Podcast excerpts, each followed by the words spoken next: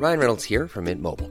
With the price of just about everything going up during inflation, we thought we'd bring our prices down. So to help us, we brought in a reverse auctioneer, which is apparently a thing. Mint Mobile unlimited premium wireless. Ready to get 30, 30, bit to get 30, bit to get 20, 20, 20, bit to get 20, 20, bit to get 15, 15, 15, 15 just 15 bucks a month. So, Give it a try at mintmobile.com slash switch. $45 upfront for three months plus taxes and fees. Promo for new customers for limited time. Unlimited more than 40 gigabytes per month. Slows. Full terms at mintmobile.com.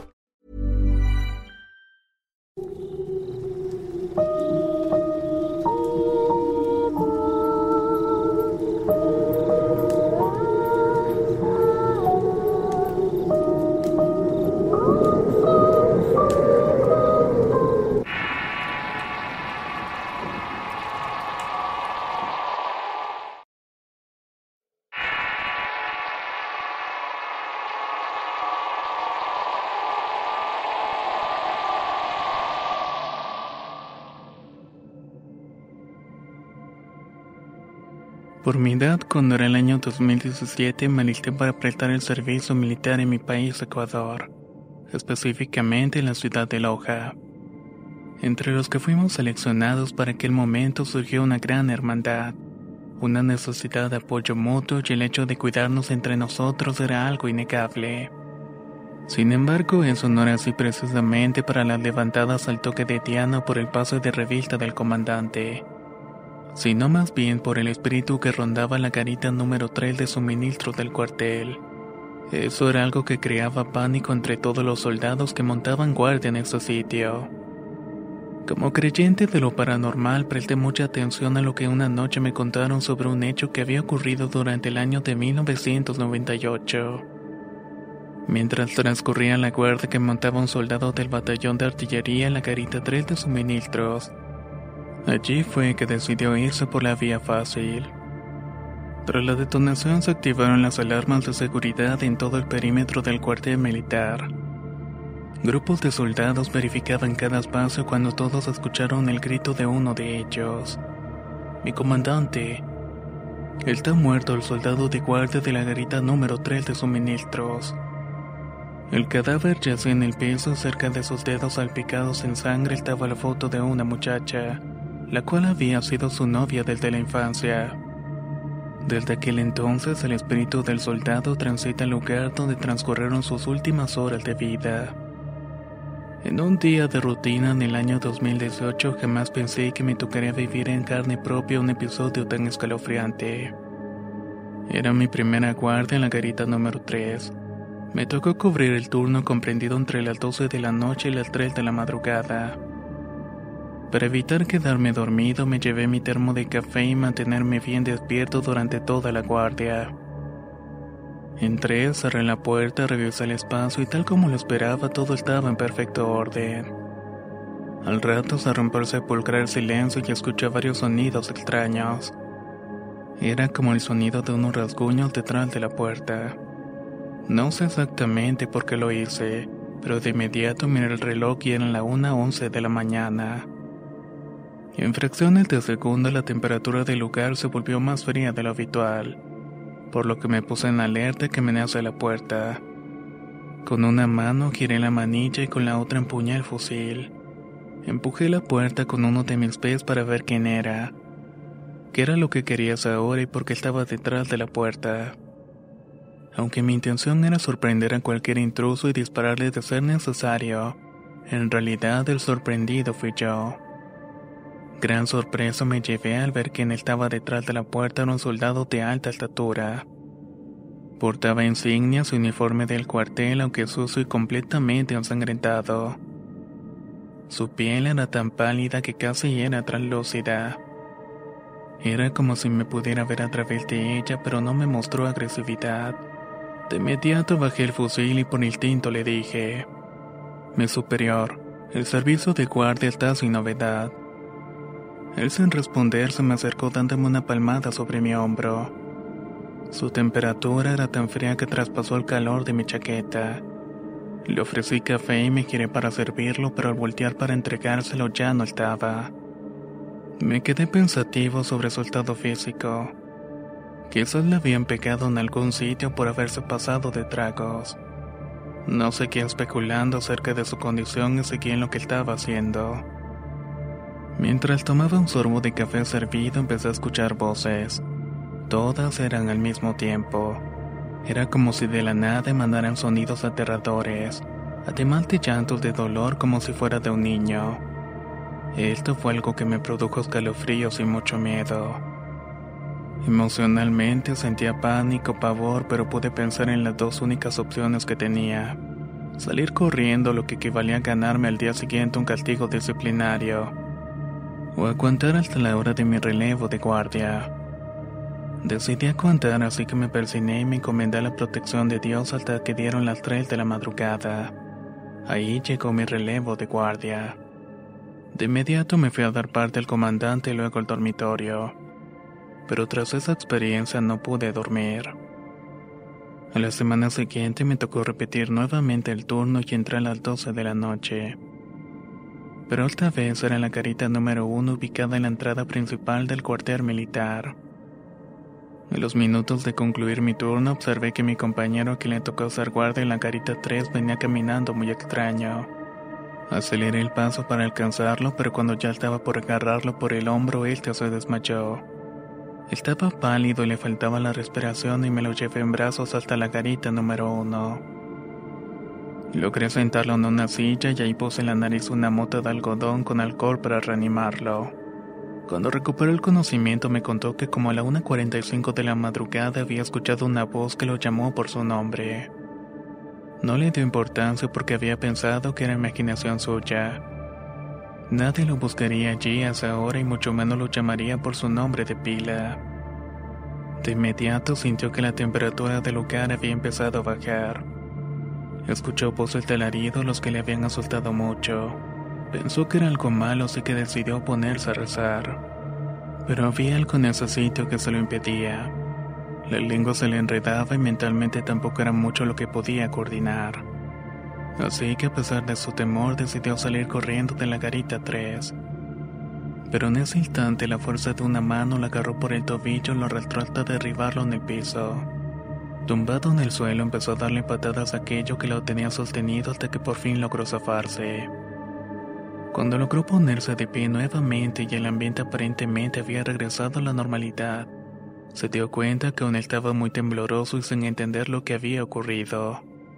Pero al momento de escuchar que alguien estaba llorando no pudo más y se desmayó. Su turno concluyó a las 3 de la madrugada, y fue el cabo quien lo relevó y quien lo encontró inconsciente en el piso y lo reanimó. Mi compañero le narró lo sucedido y el cabo le dijo, Yo sé de lo que hablas, yo también viví esa experiencia. Se trata del soldado que lamentablemente pereció en este lugar.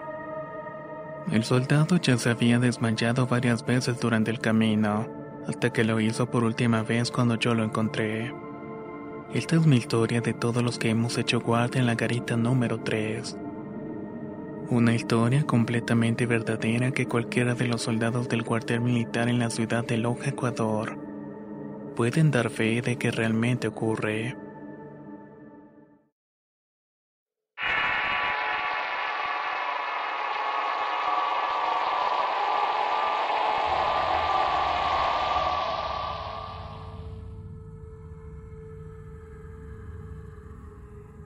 Esta es una de las varias experiencias de tipo paranormal que me han ocurrido en el transcurso de mi vida. Particularmente esto me ocurrió en el año 2007 cuando tenía 22 años de edad. Para aquel entonces recientemente había cumplido tres años de servicio y pertenecía al 27 Batallón de Infantería, el cual estaba ubicado en la ciudad de Iguala en el estado de Guerrero. Justo un día salía rumbo de Loloapan para cuando ya íbamos por la carretera nos desviamos hacia un poblado llamado Tuxtlas Covillas, ya que allí se encontraba el puesto de mando de Medina. En una huerta de mangos que allí se encontraba ya habían acondicionado toda el área. Ahí nos quedaríamos esa noche, ya que todos los oficiales se reunirían con sus bases con el fin de darle su itinerario de trabajo. Durante la noche todo transcurría con total normalidad. De hecho, era como la una de la madrugada cuando varios de mis compañeros aún seguían charlando. Como a esa hora me tocaba entrar en servicio, por lo que me dirigí a la esquina que me correspondía. Allí se encontraba mi compañero Villalobos. Me pareció extraño verlo un poco asustado. Sin embargo, al llegar le pregunté si había consigna, pero él me respondió que no había nada pendiente. Pero a mí me pareció tan extraña su palidez, así que insistí. Le volví a preguntar qué de consigna o tienes. Esta vez su respuesta fue diferente ya que me dijo, nada bueno, ya ni sé. Veo la silueta de un hombre y eso me causa más extrañeza. ¿Dónde es que lo ves o cómo? No te entiendo. Él dijo que volteara y señalando con su dedo índice prosiguió. Allá en el fondo. Detrás de Alfonso está un hombre de pie y está vestido completamente de blanco. Ya tiene rato parado ahí, pero no me veía ni nada. Su impresión era grande, así que me preguntó, ¿lo puedes ver? Yo volví a decirle lo mismo. Yo no veo a nadie con esa descripción parado donde dices. Lo único que logró decir después de eso fue, qué raro, tengo rato viéndolo parado allí. ¿Será que me estoy durmiendo despierto? Mejor voy a descansar y mientras tanto tú quédate y ponte las pilas. Cuando ya habían pasado unos 10 minutos escuché un golpe muy fuerte. Era como si hubiera caído algo como un costal pesado cerca de donde yo estaba. Casi de inmediato también se escuchó como si se habían quebrado unas ramas. Justo en ese momento volteé rápidamente y traté de iluminar la zona con mi lámpara para ver de qué se trataba. Por más que traté no vi nada y además todo estaba intacto. No había ni siquiera una rama tirada en el piso. Todo estaba tan limpio como cuando había llegado. Para asegurarme de que no había nada, realicé un recorrido por el lugar, el cual era exactamente el mismo donde mi compañero había dicho que había visto aquel hombre. Por un segundo me pasó lo peor por mi cabeza, pero la sacudí de un lado para otro para despejar aquel mal pensamiento y seguir mi revisión. Sin embargo, el pensamiento de alguien que se había caído del árbol volvió a ocupar mi cabeza. Pero en eso llegó otro de mis compañeros. Era el soldado de primera que estaba como cabo en turno de esa escuadra. Él llegó preguntando qué era lo que había ocurrido y qué le pasó al soldado Pérez. ¿Qué fue lo que se cayó? Yo le respondí, no sé, y estoy revisando el área. ¿También escuchaste el ruido? Me dijo que sí, por esa razón estaba allí. Se había escuchado un ruido muy fuerte y unas ramas quebrándose, y pensaba que yo me había caído de un árbol. Ambos recorrimos el lugar para ver qué pasaba. Sin embargo, luego de un rato no habíamos conseguido nada. Por lo que me dijo que estuviera al pendiente y que le avisara cualquier cosa si ocurría alguna novedad. Lo vi alejarse mientras me dirigí nuevamente a mi parapeto, pero cuando iba llegando no podía creer lo que estaba viendo en la entrada. Allí estaba acercándose la silueta de un hombre vestido de color negro. Venía hacia mí como si nada y pensé si ese hombre no sabía que esa área estaba prohibida. No sabe que esta es un área militar. ¿Qué pretende hacer aquí ya esta hora? Sin pensarlo dos veces tomé mi fusil. Luego de un segundo ya lo estaba apuntando pero no le vi nada en las manos. Así que en lugar de disparar le di voz de alto. En ese momento todo empezó a ponerse más frío y empezó a salir una especie de neblina. No voy a mentir, pero aquel ambiente lo que daba era miedo. Yo sentí algo raro y sabía que aquella figura no era para nada normal. No terminó de acercarse a mí, solo llegó a unos 15 metros de distancia y se escondió entre unas ramas, las cuales colgaban del árbol de mango.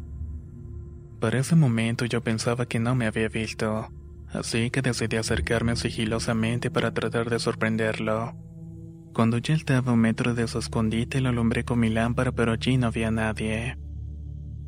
De inmediato me entró un gran sentimiento de temor. Estaba a unos 30 metros de mí parado y había visto cómo se había escondido entre las ramas. No era posible que no estuviera allí en ese momento. Se me erizaba el cuerpo mientras sentía que un aire muy frío recorría toda mi espalda. Repentinamente comenzaron a escucharse los aullidos de los perros del pueblo. Nunca entendí qué era lo que había pasado. De hecho, nadie supo lo que había ocurrido esa noche en aquel lugar. Luego de este hecho pasaron unos cinco años cuando me encontré con un compañero mientras hablábamos de nuestras anécdotas durante el servicio. Recordé esta experiencia y se la conté. Él me escuchó seriamente mientras contaba toda mi historia y al terminar me dijo, En ese lugar espantan, no eres el único que ha visto a ese hombre. Otros soldados también lo han podido ver y le han marcado el alto, y cuando lo alumbran no hay nadie. Además, prosiguió contando a mi compañero que él sabía de quién se trataba. Lo que había visto era una persona difunta, ya que tenía varios años de haber sido asesinado se trataba de uno de sus familiares. Era uno de sus tíos, el único que había tomado el camino de la delincuencia.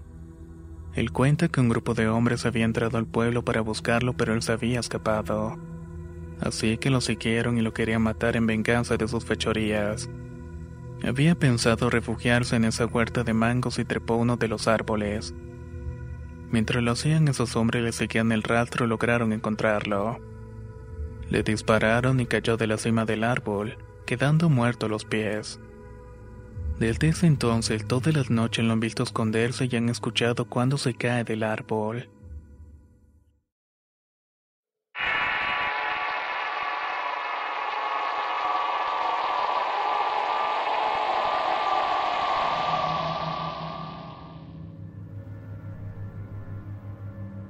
Estas son algunas de las historias de terror que me han ocurrido que me han contado algunos compañeros del servicio militar. Esta en particular le sucedió a uno de mis amigos este año pasado mientras se encontraba activo en el municipio de Tepoztlán, en México. Le sucedió cuando se encontraba en un operativo de prevención de todo tipo de cosas ilegales. Esto en un pueblo a las orillas de Tepoztlán. Cuando ya comenzaba a oscurecer, el comandante del escuadrón le dijo a su tropa que no podían quedarse a acampar allí. Al parecer era un sitio muy peligroso, por lo que la delincuencia de la zona podía atacarlos en cualquier momento. Así que le dio la orden de subir al cerro y buscar un lugar adecuado para dar el campamento donde esperarían el amanecer. Luego de encontrar un sitio bien estratégico comenzaron a instalar rápidamente el campamento.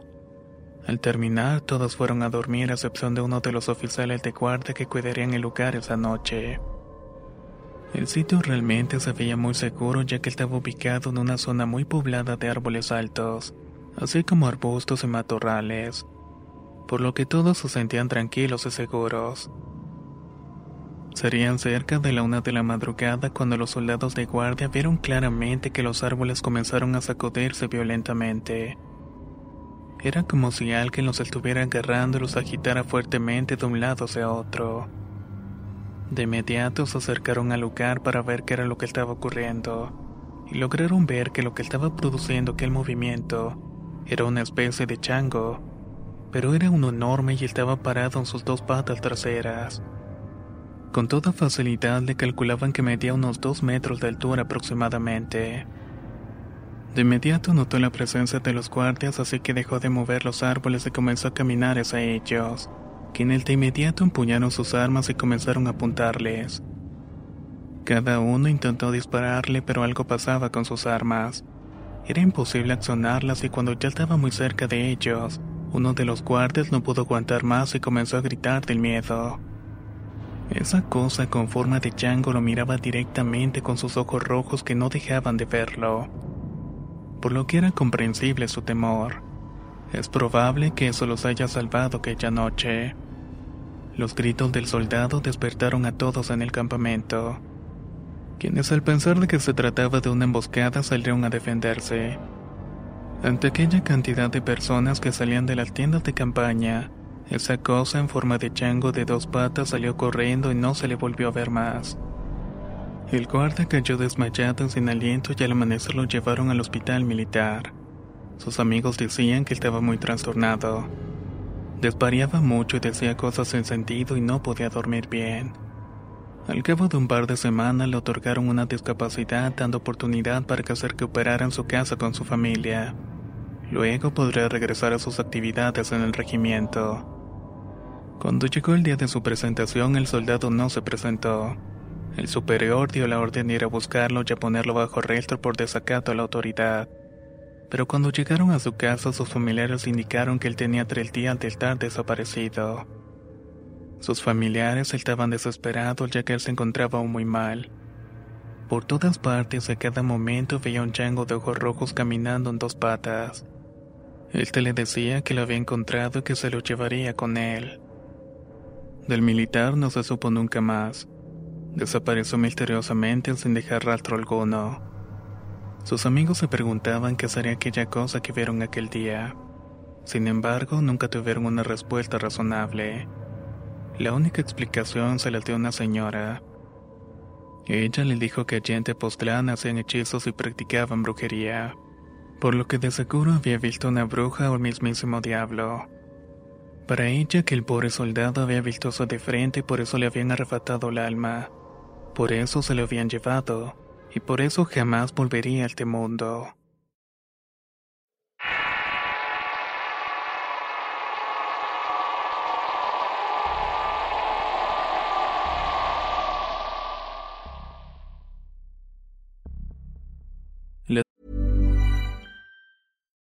Would you like to look five years younger? In a clinical study, people that had volume added with Juvederm Voluma XC in the cheeks perceived themselves as looking five years younger at six months after treatment. Look younger, feel like you. Add volume for lift and contour in the cheeks with Juvederm Voluma XC. Reverse signs of aging by adding volume to smooth laugh lines with Juvederm Volure XC. For important safety information and to find a licensed specialist, visit juvederm.com. That's J U V E D E R M.com. Not for people with severe allergic reactions, allergies to lidocaine, or the proteins used in Juvederm. Common side effects include injection site redness, swelling, pain, tenderness, firmness, lumps, bumps, bruising, discoloration, or itching. There's a risk of unintentional injection into a blood vessel, which can cause vision abnormalities, blindness, stroke, temporary scabs, or scarring. Talk to a licensed specialist to find out if it's right for you. Hiring for your small business? If you're not looking for professionals on LinkedIn, you're looking in the wrong place. That's like looking for your car keys in a fish tank. LinkedIn helps you hire professionals you can't find anywhere else, even those who aren't actively searching for a new job but might be open to the perfect role. In a given month, over 70% of LinkedIn users don't even visit other leading job sites. So start looking in the right place. With LinkedIn, you can hire professionals like a professional. Post your free job on linkedin.com slash people today. Siguientes experiencias sucedieron cuando yo era militar. Una me ocurrió a mí y la otra solamente me la contaron. La anécdota me ocurrió cuando me tocó ser de centinela en el Amazonas colombiano. En una base en la que siempre se decía que se posaba algo gigante sobre cada una de las caritas que rodeaban a la base. Nadie supo nunca de lo que se trataba aquello. Algunos de mis compañeros se referían a eso como una bruja. Sin embargo, nadie podía asegurar que lo fuera realmente, ya que no se había dejado ver por ninguna persona. En esa base habían dos alojamientos. Uno era donde nosotros dormíamos y el otro estaba desocupado. Recuerdo que detrás de ese dormitorio también había un puesto de guardia. Lo raro de aquello se comenzaba a escuchar al llegar la noche. Se escuchaban sonidos como de catres cuando los estaba moviendo de un lugar para otro. Pero no había nada porque estaba vacío. Con el tiempo supimos que uno de los soldados había asesinado a otro. Al parecer porque este lo molestaba mucho y habían terminado enloquecido. De esta manera cometió aquel hecho tan desastroso. La segunda historia me la contó mi madre y sucedió en Tolima. Pasó justamente en la ruta Fresno-Tablazo. Para ir a esa localidad desde Fresno era necesario pasar por un monte muy frío y oscuro. Lo extraño del sitio era que no importaba si era época de verano o no, siempre hacía muchísimo frío.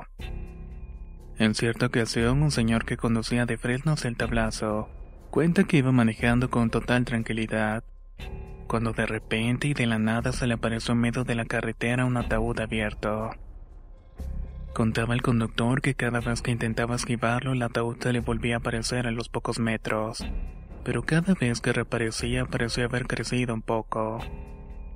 Llegó un momento en que casi no podía esquivarlo. Había crecido tanto que no podía seguir haciéndolo, por lo que aterrado y casi muerto de miedo comenzó a rezar todas las oraciones que sabía. Así pudo conducir unos metros más, sin embargo el vehículo se le apagó. Fue tal su terror que perdió el conocimiento. Cuando volvió en sí ya era de día y no había rastro del ataúd. Mi madre cuenta que aquel conductor se fue del lugar tan rápido como pudo. Y nunca más volvió a pasar por esa ruta.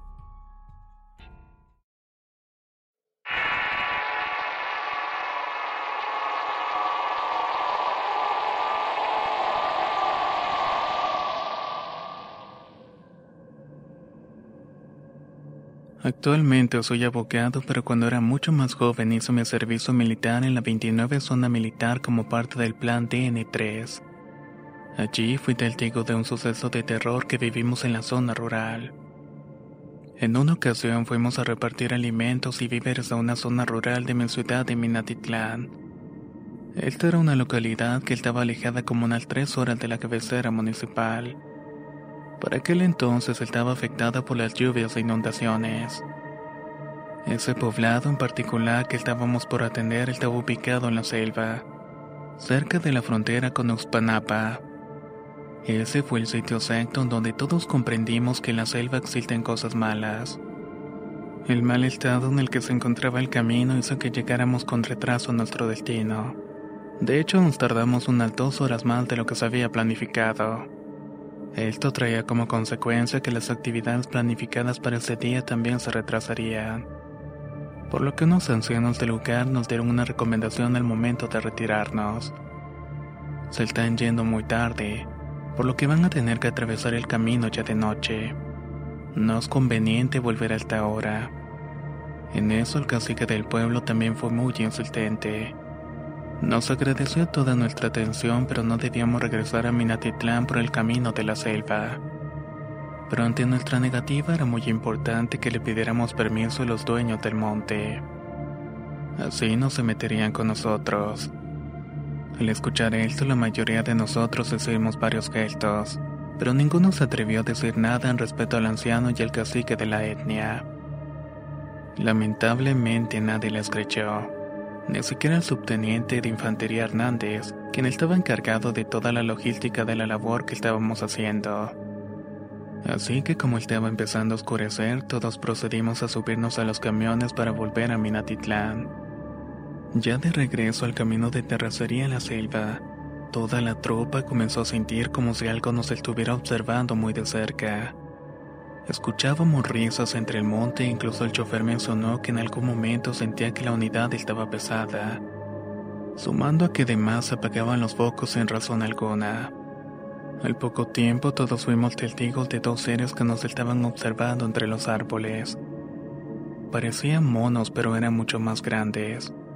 A pesar de noche la luz de la luna permitió que pudiéramos ver que tenían grandes garras y colmillos. Ambas bestias emitían chillidos semejantes a los de un enorme gato.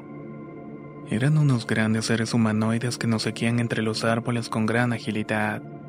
El subteniente no sabía qué responder cuando le preguntábamos qué era eso. Parecía que se había congelado del miedo. No podía decir una sola palabra, sin embargo mi jefe inmediato, el cabo de infantería Jiménez, tomó el control de la situación y dio la orden de repeler la agresión a los demás soldados. Activamos el plan de ataque y todos tomamos posiciones y comenzamos a disparar, pero los cartuchos de los fusiles no percutieron. Fue entonces que recordamos las palabras del anciano y del cacique. Seguramente aquello que nos seguía era porque no le habíamos pedido permiso para entrar a su territorio, por lo que todos comprendimos que no nos quedaba otra cosa más que rezar. Comenzamos a hacerlo para que el camión siguiera su marcha para que no se detuviera y nada lograra alcanzarnos ni hacernos algún daño. Así estuvimos por algún rato, pero mi cabo no creía lo que estaba viendo. Así que seguía intentando repeler la agresión con su fusil. Luego de media hora de intentos infructuosos logró entender que todo era en vano. Se nos unió y empezamos a rezar todos juntos. Parecían que estaban hablando en un idioma desconocido. Muchos de nosotros creímos que íbamos a ser devorados. Algunos incluso por el miedo terminaron orinándose. No sé realmente cómo explicarlo, pero llegó un momento en el que sentimos que habíamos salido de aquel horrible lugar demasiado rápido. Era como si alguien o algo nos hubiera ayudado a escapar de ese camino y nos hubiera protegido de aquellos malignos seres. Así fue como llegamos a la carretera principal sin problemas. Lo más misterioso de todo esto fue que al entrar en la carretera principal esos seres se detuvieron en la entrada del camino de terracería. Tenían la figura como de dos seres humanos. Luego se regresaron a los árboles al espesor de la selva. El subteniente nos ordenó a todos los soldados que no dijéramos nada al volver a la zona militar, ya que según él nos tacharían de viejas mentirosas. Además que yo tendría el peligro de que no me libraría mi cartilla militar. Así fue como todos nos quedamos callados. Nadie dijo nada de lo ocurrido. Y la demora solo se debió a los malos caminos de terracería.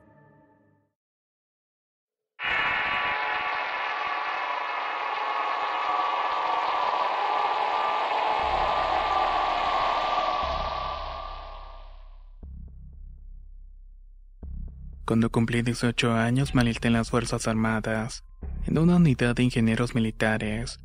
Hice esto ya que era una corporación de doble propósito.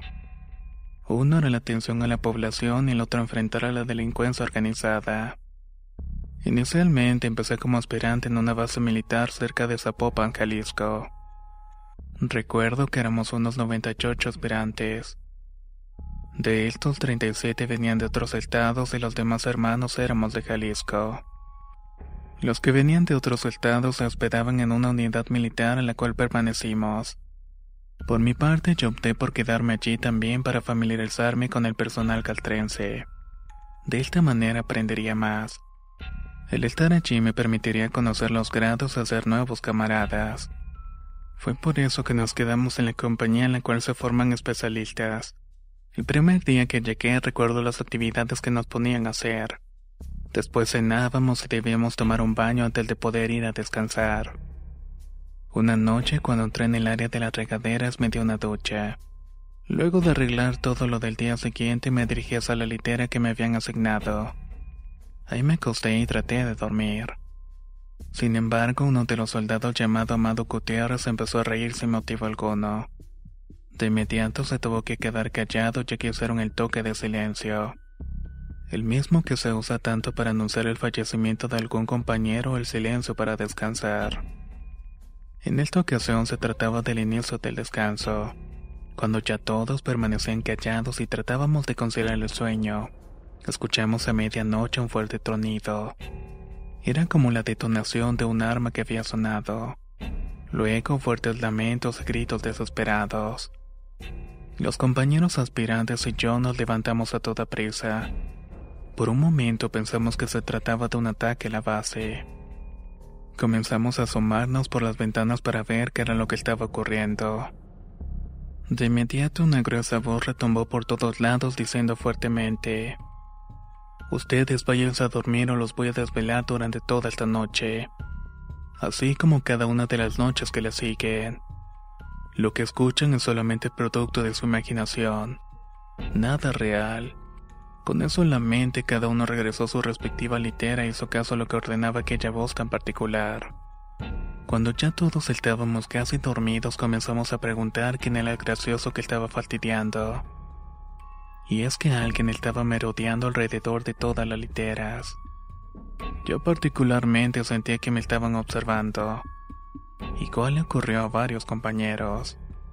Solo uno de ellos tuvo la valentía de hablar con uno de los cabos, ya que había visto que al lado de él estaba parado un soldado, y que además estaba apuntando su arma en contra de él. El cabo lo único que dijo fue, Ya duérmete, no hay nadie armado dentro de la compañía, y el cuartelero tiene el control del armero. Así que mi compañero regresó solitario sin replicar. Apenas se acostó nuevamente en su cama, se escuchó una nueva detonación en el interior de la compañía. Nos levantamos a prender la luz, el cuartelero dijo que nosotros éramos los que dormíamos siempre al último. No había nadie más despierto por todo el lugar. También nos dijo que no debíamos tener miedo, ya que ese tipo de eventos solían ocurrir frecuentemente.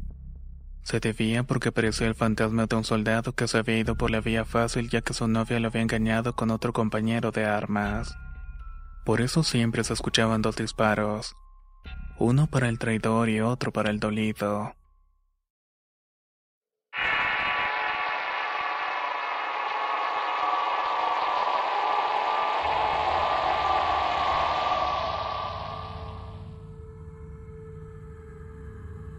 Para el mes de mayo del año 2014 era cabo de transmisiones en el ejército mexicano. Presté mi servicio en la 18 Compañía de Infantería No Encuadrada, pero por diversas causas llegué al complejo militar de N9. Está ubicado en Los Leones, Tacuba. Allí fue donde coincidí con Roberto Saucedo, un soldado de transmisiones a quien llamábamos el Rosso y con otro cabo de transmisiones a quien apodábamos el Oquillo. Pero para que en este momento no recuerdo bien su nombre. En aquel entonces a los tres nos asignaron el mismo dormitorio, uno ubicado en la tercera planta de una compañía de transmisiones, la cual estaba totalmente desocupada. De allí se decían muchas cosas, pero eso lo supimos mucho después. Lo primero que nos pasó fue que a los pocos días de haber llegado nos dieron licencia para poder salir. Así que pensamos que sería bueno conocer un poco la ciudad. Luego de acordar nuestro itinerario comenzamos a alistarnos para salir. Nos bañamos, se vestimos y cuando estábamos a punto de salir de la barraca nos dimos cuenta que una de las regaderas se escuchaba como si la hubieran dejado abierta. Rosa había sido el último en salir del baño luego de tomar una ducha, pero estaba seguro de haber cerrado la regadera. Además sabía que las otras también estaban cerradas, ya que de otra forma él mismo lo hubiera hecho. Sin embargo, regresó al área de las duchas para cerrar la ducha cuando estaba abierta. Al parecer se había equivocado ya que la regadera estaba completamente abierta. El agua se estaba desperdiciando y esto le pareció muy extraño ya que estaba 100% seguro que había cerrado la regadera. Luego de eso los tres salimos a conocer el lugar y regresamos a las barracas nuevamente por la noche. Al poco rato salí al baño y ya habían tres cubículos cerrados. En el último de ellos estaba el ruso. En el primero había alguien que llevaba puesto el uniforme y las botas, pero que no supe distinguir quién era por lo que entró al cubículo que estaba en medio de los otros dos. Al cabo de un par de minutos me extrañó no haber escuchado cuando había salido al soldado que estaba en el primer cubículo. Así se lo hice saber a Rosso y esto también le pareció extraño. De inmediato prosiguió contándome que él solamente había escuchado cuando el soldado había entrado, y el sonido como de alguien como si estuviera desvistiéndose. Parecía como si lo estuviera haciendo con algo de esfuerzo, me comentó. Tanto Russo como yo salimos casi de inmediato y ambos teníamos en mente lo mismo. Pese a esto no dijimos nada y salimos directo a revisar el baño del primer cubículo. Pensábamos bajar la palanca del sanitario porque nadie lo había hecho. Pero la taza estaba limpia al igual que la celda de basura en el piso. Nadie había ensuciado nada allí. Salimos del baño con la idea de preguntar al cabo Loquillo si le había visto algún soldado entrando o saliendo del baño. Pero el extrañado respondió que no y solamente estábamos nosotros tres, por lo que era muy extraño lo que le estábamos preguntando. Este hecho fue algo que empezó a llamar nuestra atención y curiosidad. Sin embargo, al poco tiempo se nos pasó. Uno de esos días, ya estando cada uno de los tres acostados en nuestras literas, platicábamos nuestras experiencias. Así llegó la hora de apagar todas las luces como indica el reglamento del batallón. Pero al fondo del dormitorio, donde se encontraba la jaula de la armería, se escuchó el rechinido característico de los resortes de una litera. Era como si alguien se hubiera sentado, lo cual era imposible porque tendría que haber pasado frente a nosotros. Los tres estábamos seguros que allí a esa hora no iba a entrar nadie. Además no había sido ninguno de los tres porque todos nos habíamos asignado las primeras literas, las cuales eran las camas más cercanas al baño. Ese ruido nos pareció muy extraño, pero aunque estábamos sorprendidos decidimos no prestarle mucha atención y seguir durmiendo. Pero eso no fue realmente así. Al cabo de varios minutos ninguno podía conciliar el sueño. Los tres estábamos callados dando vueltas en las camas Continuábamos despiertos pero sin hablar. Eso fue así hasta pocos minutos después cuando de la nada se escucharon unos fuertes pasos. Era como si lo estuvieran produciendo unas botas. Se escuchaban pasos entre las dos filas de literas a escasos centímetros de nosotros. Estos iban de la armería hacia la salida de la barraca. Allí se terminó el silencio y los tres casi al unísono comenzamos a preguntar a los demás si habían escuchado los mismos pasos. Fue algo que nos produjo mucho miedo, sin embargo lo que hicimos fue taparnos de pies a cabeza para tratar de dormir. Otro día por la tarde, estando por entrar al dormitorio, un sargento primero perteneciente a esta compañía de transmisiones. Nos platicó que en esa barraca donde dormíamos un soldado se había quitado la vida. Luego de eso siempre se aparecía en ese lugar y por esa razón casi siempre estaba deshabitado. El desdichado soldado se había disparado con su fusil G3. Al parecer su alma en pena no abandonó el lugar. Esa era la razón de todos los eventos paranormales que allí estaban ocurriendo. A partir de ese momento no nos asustamos con ese tipo de situaciones. Incluso un día, cuando eran las 6 de la mañana, nos preparábamos para salir al comedor y a la lista de Diana. Fue justo después de bañarme cuando regresé al baño a lavarme los dientes. Allí aún se encontraba el ruso terminando de asearse, pero fue cuando estaba por salir. Los dos nos quedamos mirando el uno hacia el otro. Una por una se fue abriendo cada una de las regaderas para certificar algo que ya sabíamos. Ambos nos asomamos y vimos que efectivamente había tres duchas abiertas por completo. Sin embargo, en el baño solamente estábamos nosotros dos y ninguno las había abierto. Lo tomamos simplemente como una anécdota más que nos había ocurrido con la aparición de aquel desdichado soldado. Ese era nuestro último día en esa unidad, ya que nos habían resignado a la quinta región militar. Cuando terminamos de desayunar regresamos a la barraca ya que teníamos que hacer el baño posteriormente el dormitorio. Cuando estábamos terminando de limpiar el piso nos encontrábamos alineando los gabinetes y las literas. Justo antes de salir él se despidió de nosotros. Fuimos a nuestros gabinetes ya terminando de recoger nuestras cosas para salir a la central, cuando se escuchó que al fondo rechinaba una litera. Pareciera como si alguien la estuviera moviendo de lugar. Por supuesto que al voltear no había nadie. Eso sí, la litera se encontraba en medio del pasillo. Recomodamos la cama, nos despedimos de él y luego salimos de la barraca.